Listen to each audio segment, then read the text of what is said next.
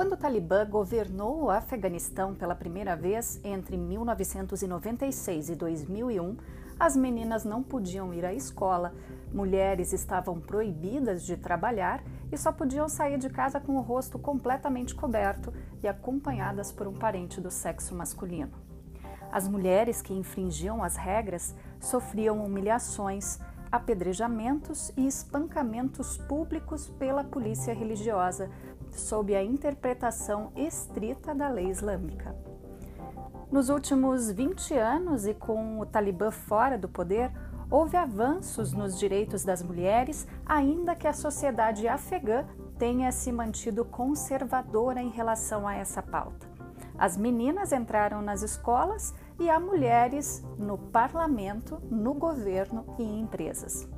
O Talibã diz que quer uma transição de poder pacífica nos próximos dias e afirmou que o grupo insurgente vai proteger os direitos de mulheres, assim como a liberdade para os profissionais de mídia e diplomatas.